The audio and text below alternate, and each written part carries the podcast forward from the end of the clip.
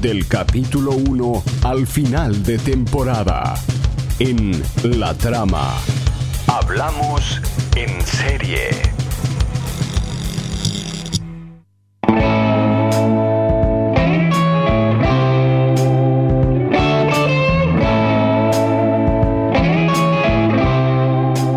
Hoy me desperté con unas ganas locas de hablar en serie, Nacho, te lo debo confesar. ¿Sí? Sí. Qué bueno. Por eso le pedí a Flavio, ponete un- una canción de serie y a vos te desafío a que hables sobre esta canción y sobre esta serie. Sobre esta canción, esta serie, esta es la canción, eh, en realidad yo no, no la conocía antes de, de esta in- breve investigación. Para, no para- conocías su nombre. No, su no conocía el nombre, conocía la canción, que en realidad solo esta intro que escuchamos ahora aparece eh, en la apertura, en la intro de, de la serie Better Call Saul, la, la serie de AMC y, y también de Netflix, sobre todo de Netflix. Mejor llamada a Saúl. Eh, Sería la traducción. Sí, sí, sí, sí. Mejor llama a Saúl. Este, sería esa la traducción, exacto. Este, esta canción llamada Little Barry, este, que cre- creemos, creemos, No, ese es el nombre del autor. ese es el nombre del autor, que creemos que está hecha para, especialmente para, para la serie. Es ya de pique, ya con esas guitarras ya te genera una ambientación. Sí, sí, sí. Va con la serie, está bien. Y en, y en- sí, claramente. Y en la intro, ¿sabes que hay, hay un recurso raro? Que la, la intro es muy cortita. O sea, generalmente hay, hay una escena y ahí van a la intro. ¿Viste ese recurso, no? Sí. O sea, arranca la acción, este, van, a, eh, van a la intro y la intro es, es- es la intro de la canción, pero cortada. O sea, como que, que- como uno queda como raro ahí. Son los, los créditos, ¿no? Y, y lo cortan rápido. No sé por qué, pero es como un recurso ahí que utilizan en la serie. Bueno, hoy vamos a hablar de Better Call Saul, que en realidad eh, hoy voy a usar mucho término en inglés, mucho así, voy a parecer medio un para darle ¿viste? mucho color. Claro, es, es un spin-off. Este spin-off es, eh, vamos, vamos a dar la, la definición. mejor- Correcto, porque yo no sé lo que mejor es, así dicho. que más vale que lo expliques. es una serie derivada, por ejemplo, se puede llamar en español, que es eh, un producto cultural, ya puede ser una serie de televisión, película, eh, programa de radio, videojuego, trabajo narrativo, todo creado a partir de una obra ya existente, que en este caso, en el caso de Better Call Saul, eh, como todos saben, es eh, Breaking Bad, una serie que la gran serie de, digamos, la, la década pasada, ¿no? Bueno, sí, de, de esta última década en realidad. Ahora como que heredó ese puesto en Game of Thrones, eh, tal vez. Pero desde el 2008, eh, la aparición de Breaking Bad empezó a, a destrozar rating y generó o sea, un entusiasmo a nivel mundial, de verdad. En Breaking Bad había un personaje llamado Saul. Saul, Saul que eh, es el protagonista de esta serie, que es era el abogado, un abogado chanta básicamente, este, que es eh, Jimmy eh, Saul Goodman, interpretado por Bob Odenkirk. Este, bueno, eh, para, ahora para- tiene su propia serie. Claro, para cerrar esto, eh, eh, para hacer un spin-off eh, se puede tomar eh, algún elemento principal. Generalmente es un personaje, como en este caso, que se toma un, un personaje. Pero también puede ser eh, este, el lugar donde ocurrieron los hechos eh, o el universo que se crea en esa serie. Por ejemplo, con el universo de Harry Potter, este, que creo que existe una película, ahora no, no me acuerdo el nombre, siempre me olvido. Eh, el universo que fue creado para Harry Potter se, se habla de otras cosas, de no sé, los animales que hay en ese universo eh, mágico y no sé cuánto. Claro. Por ejemplo, y, y ya han existido otros spin-off, películas. Por ejemplo, ahora se me viene a la cabeza uno fácil, eh, Los pingüinos de Madagascar. Tienen su peli tienen su serie también de, de dibujitos. Claro. O sea, eso es un spin-off. Era la película Madagascar, Claro. tenía unos pingüinos. y generalmente es este es el recurso. ¿Vieron que hay un personaje que es secundario, que se roba la película o que tiene mucho éxito y dicen, bueno, vamos a explotar por acá otro producto y hacen una serie animada o, o- o en este caso otra serie diferente? Claro. Este, yo quería, eh, Creo que también pasa en la televisión uruguaya. Por ejemplo, a ver, un personaje de la televisión tiene mucho éxito y después eh, lo explotan. Es explotado. Por ejemplo, Nilsson de Masterchef. Entonces, Ah, ahora vamos a tener. ¿y el- dónde está Nilsson? No, no, creo que tiene un libro, no una, no una- una película. Ah, bueno, claro. ¿Verdad? También podría aplicar. Sí, sí, algo que rinde, que se ve que rinde, las, las cabecitas esas que están pensando a ver qué rinde y qué no rinde, bueno, es por acá, este Claro. personaje está... este, O como cuando los humoristas de Videomatch tuvieron su propio programa. Eh, claro. lo tuvieron, ¿no? Claro, eso es un spin-off, claramente. O por ejemplo, a ver, yo iba a decir uno. Y el, el- el hablando de serie que hiciste vos el año pasado era de Lily Hammer, Sí. que en realidad no, no cumple con esto de ser un spin-off, pero es casi un spin-off, porque en realidad el personaje que él interpreta eh, es, es casi idéntico a, a lo que a su papel en, en Los Soprano, en Ajá. la serie Los Soprano. O sea, eh, Steve Van Zandt interpretaba a la mano derecha de, de Tony Soprano. Y en, y en Lilyhammer eh, te cuentan como en, en forma de secuela, o sea, después de que se muere su jefe mafioso, que no coincide, no es Tony Soprano, o sea, no es el mismo universo, pero es casi un guiño, o sea, es, Claro. es una especie de, de spin-off. Quería hacer eh, partícipes, antes de arrancar a hablar de la serie, a los eh, oyentes que estén escuchando, les interese, a ver eh, otros casos de spin-off o personajes que a ellos o a ellas les hubiera gustado eh, un, de- un desarrollo mayor, otra serie, otra película. Este, no sé, Nacho, ¿a vos se te ocurre alguna? Por ejemplo, a- a- algún personaje una película, de una serie que te hubiera gustado, tipo, pa, oh, estaría bueno. y me es inevitable, me es inevitable caer en, en Los Simpson Sí. que podrían, podrían hacerse Podrían ser de casi de todos los 900 personajes, Pero siempre tuve ganas de saber más, o sea, de hacer una serie paralela con, con Moe, Con el de Moe. la taberna. Sí, con Mo. Que sea tipo polémica en el bar, o sea, se, se- separar otra serie que sea la taberna de Moe. Sí. La serie de la taberna de Moe, Sí, sí, todo sí. centrado ahí, con más, Claro, más que- historia de que Moe. casi todo ocurra en el bar, pero que te vayan haciendo flashback y contando de cómo era la vida de Moe antes. mucho no sé Moe, mucha historia de Moe, que es un personaje maravilloso. Sí, sí. personaje. Que incluso los Simpsons tienen como especie de spin-off dentro de su serie, que hay capítulos dedicados a uno de los personajes que son cientos de miles en, en Springfield. Este, también podría, podríamos eh, hacer de Apu, por ejemplo. Uf. Sea, ¿cómo fue que llegó a Estados Unidos? Y, ¿O fueron sus padres que llegaron? ¿Cómo era la vida en la India, por ejemplo? Pa, la verdad que me está interesando mucho esto. Eh, Matt Groening, si estás, si estás escuchando Sí, esto, atento. a- Este, apagar los derechos. eh, Eh, quedó claro el concepto. Sí, quedó claro. Clarísimo. Quedó claro, quedó claro. Yo voy a agregar mi, mi spin-off que me gustaría ver. Por ejemplo, en The Wire hay un personaje eh, que se llama Little Omar, que, que claramente se- por, por varios momentos se roba la serie, eh, que es un ladrón de narcotraficantes gay y negro en Baltimore. O sea, Ah.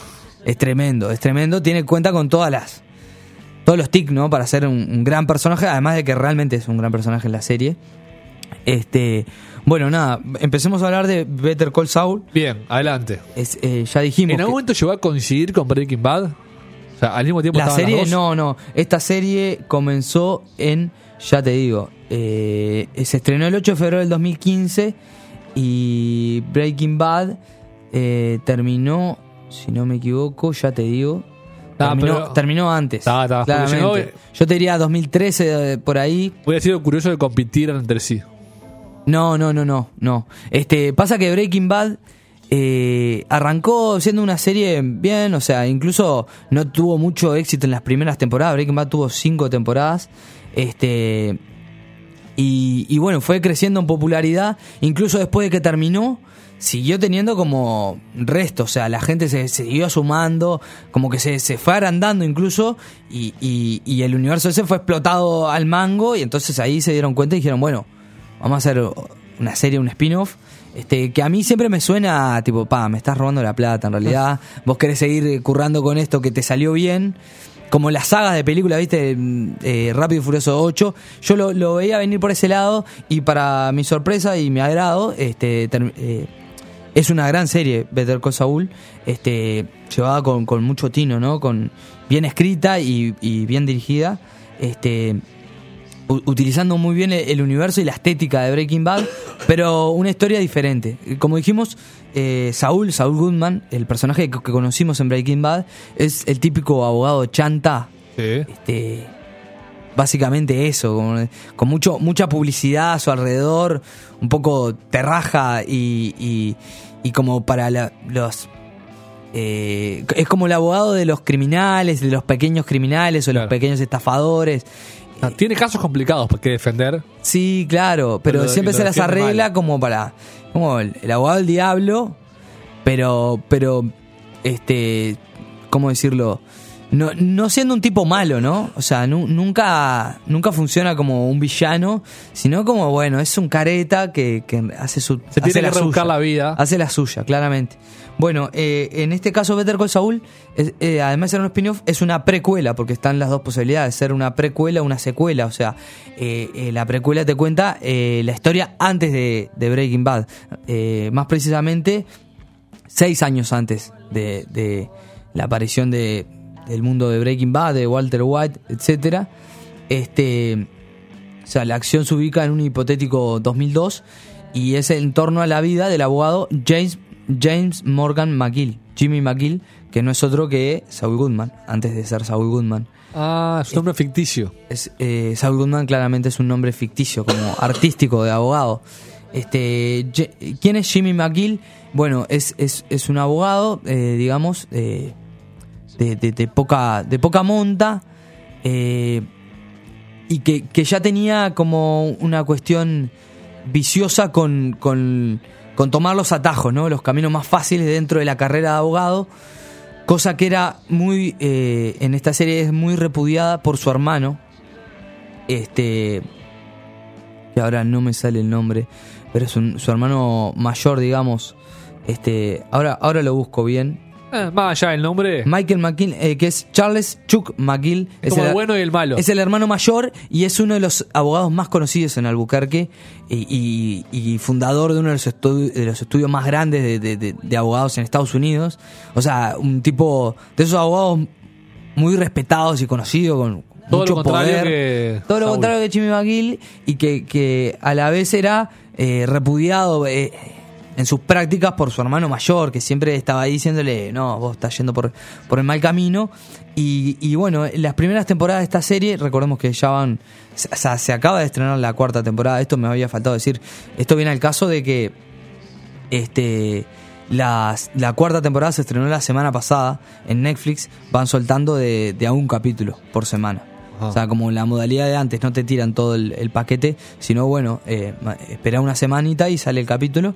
Este, así que en, esta, en estas primeras tres temporadas, eh, sobre todo la trama eh, giró en torno a, a esa relación entre hermanos como bastante compleja, como llena de, rencores. Eh, el hermano parece, parece padecer una enfermedad muy extraña. Chuck McGill, el hermano mayor de, de Jimmy, de nuestro protagonista, parece padecer una enfermedad muy extraña que es una especie de alergia eh, o, o de no poder exponerse a la electricidad. Mirá, Algo que Raro. habría que ver si existe, ¿no? Este, bueno, y, en- y un poco en torno a, esa, a eso también gira un poco a ver si existe o es algo psicológico, o sea, ¿por, por qué le pasa eso? ¿Que ¿Aparecen los padres de ellos en un momento? Eh, no, se hablan de los padres, se habla de los padres, en diálogos entre ellos, pero pero no no es que aparezcan, ¿no? Este, de hecho ya, ya están mu- muertos los padres. Eh, y, bueno, un poco en torno a esa relación de rencores donde Jimmy es, es como un buen hermano, un buen hermano menor que, que incluso idolatra a su hermano mayor, o sea, y su hermano mayor lo único que hace es, es rechazarlo, eh, como sentir un poco de, de no sé cómo decirlo, de, de asco por, por las prácticas de, de- de su hermano menor, que, Claro. que, que no cumple con la ética de- del buen abogado y no sé qué, y trata de encarrilarlo, pero a la vez como, a la vez también siente un poco de, de, de envidia de, de los pequeños éxitos, de, de los pequeños logros de su hermano, entonces también les pone obstáculos. Es un poco enfermiza esa relación, este, donde claramente nuestro protagonista sale muy dolido. Y bueno, no voy a contar más para, para no spoilear. Este, pero un poco en torno a eso gira, gira la- la- las primeras temporadas. Este, que también eh, tiene una particularidad que ya se hacía en, Breaking Bad, que es eh, al inicio de las temporadas, incluso al inicio de algunos capítulos, hacer una especie de flash forward, eso de como ir para adelante en el tiempo, y ver la situación de, de Saul Goodman o Jimmy McGill después de todo lo sucedido, incluso después de Breaking Bad.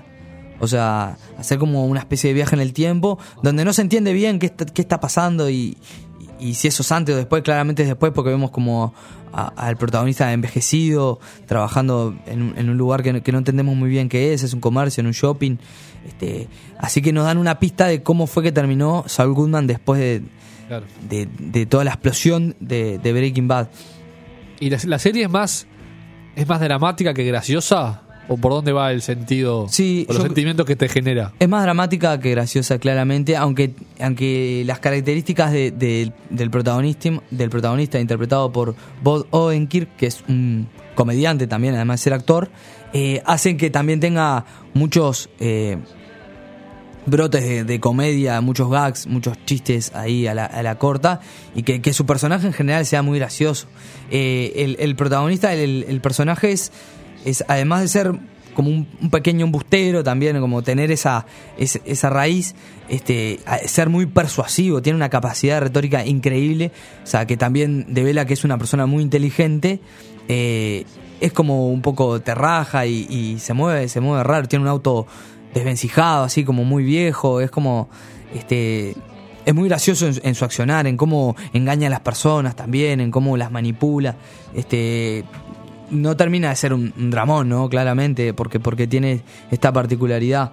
Este, a diferencia, por, compararlo con Breaking Bad, yo lo, que hallo en, en esta serie es que eh, no tiene el ingrediente explosivo que, que tenía Breaking Bad, o por lo menos que tenía Breaking Bad en las últimas temporadas, que todos los capítulos terminaban con, con una intensidad altísima, como siempre con, con el, el aliento así, eh, eh, no sé cómo decirlo, una expresión, eh, como el corazón en la boca. digamos. Ahí está. Exacto Apareció. apareció eh, eh, que, que pasaba en Breaking Bad con, con nuestro personaje Walter White y con, con Jesse Pinkman también. En este caso eh, es, es como la historia se va desenvolviendo en, en pequeñas dosis eh, y va apareciendo de a poco la acción más fuerte, pero, pero como que se va construyendo muy... serenamente lo- las características de los personajes, es un poco más psicológica en, en ese sentido, este, y creo que también es un acierto, es un acierto, también lo hace más real a la, a la historia que, que en Breaking Bad, que incluso en el final de Breaking Bad para mi gusto pierde un poco el la noción de la realidad, pero viste cuando ya sos una gran serie y no te importa nada, que, que la gente está desesperada por ver el nuevo capítulo, podés hacer lo que quieras, que la gente no, no, no va a decir, oh, esto cualquiera, no, es, es Breaking Bad, papá. Este, en este caso se, se tiene más cuidado con eso, con la historia, se, se entra en el mundo del, del buffet de abogados muy bien, con, con mucho conocimiento, ¿no? Como uno entiende realmente cómo empieza, cómo funcionan las dinámicas ahí adentro. Y bueno, no sé, claramente me están faltando un montón de cosas para comentar. ¿Hay algún otro serie. personaje fijo, aparte de Sí. él y el hermano? Sí, está Kim Wessler, que es eh, otra abogada que, que en principio trabaja en el buffet de, de, de Chuck McGill, de, que se llama... El hermano. El, estudio se llama Hamlin McGill. eh, lo estoy diciendo mal, pero es, es algo así el nombre.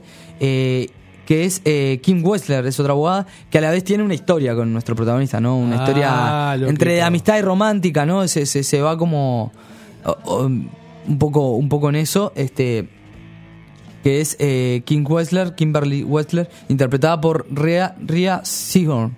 Este, también de muy buen papel. Este, es otro acierto de, de esta serie. Y, y para nombrarte nomás eh, personajes eh, de Breaking Bad que aparecen por ahora, han aparecido en esta serie y también son, son protagonistas, está eh, Mike Entmont, que es como una especie de como- no es asesino a sueldo, sino hace como trabajos a sueldo, es como a trabajos a encargo, trabajos de dudosa legalidad, incluso Ah, sí. de seguridad y O cosas sea, así. No solo asesinatos, sino Sí, sí. correctivos. De hecho, casi nunca son Se asesinatos. consigue cosas. Claro, consigue cosas. Ahí va, es un facilitador, digamos, que es eh, tremendo personaje de Breaking Bad y sigue siendo tremendo personaje que, que, que aún se ahonda mucho más en, en- en la profundidad de ese personaje, interpretado por Jonathan Bank, también excelente papel. eh, y además de Gustavo Fring, otro tremendo personaje de Breaking Bad, que vuelve a aparecer en esta serie, eh, haciendo lo mismo que hacía, ¿no? Siendo un narcotraficante con una pantalla enorme que es una pollería. O sea, ese gerente de una pollería que en realidad esconde un- una red de narco increíble y con una precisión tremenda para, para dirigir el negocio. Este, también Bien. dos personajes como muy, muy adorables. Muy, ¿Te muy bien- la muy bien me pareció interesante. Yo que no la conocía. Sí, capaz que quedó medio entreverada, con, entreverada las tramas de Breaking No, Bad. ¿Sabes cuál, cuál punta puede ser importante? Sí. Para uno que no vio ninguna como yo. Sí. ¿Se puede entender sin haber visto Breaking Bad? Eh, ¿O sería bueno ver Breaking Bad? Yo creo que se puede entender perfectamente si- sin ver Breaking Bad. Te perdés algún guiño, capaz. Te perdés, sí, bastantes guiños y, y, y capaz que la un poco de información de, de- de- de algunos personajes, pero en realidad perfectamente la puedes ver. ¿eh? Eh, yo creo que, o sea, sí, sobre todo eso, te perdés los guiños y, y como la emoción de, de ver de vuelta a tal personaje, no sé qué. Pero la historia, yo creo que por se sí sola. justifica, sí, exacto, es autónoma. es autónoma. Perfecto. Entonces Netflix, ya va un, un capítulo este año. Ya van dos capítulos. Ah, Ayer dos. vi el segundo de la cuarta temporada. No sé cuántas va a haber. Este, son cuatro. Las cuatro están en, en Netflix. Se van largando de a un capítulo en esta cuarta temporada. En Netflix también se puede encontrar Breaking Bad, por ejemplo, que son cinco temporadas, si no me equivoco. Este, eh, Breaking Bad del 2008, eh, Better Call Saul del 2015. Son ambas creaciones de. Me, me había faltado esto. eh, de Vince Gilligan. Dale el crédito al creador. Claramente, que, que- que metió este golazo, estos dos golazos ya, porque este ya es un segundo golazo. Vince Gilligan, que había participado como antecedente en, en- como guionista y productor de Los Archivos X. Por ejemplo, ese era su antecedente antes de, de de meterla en el ángulo con Breaking Bad.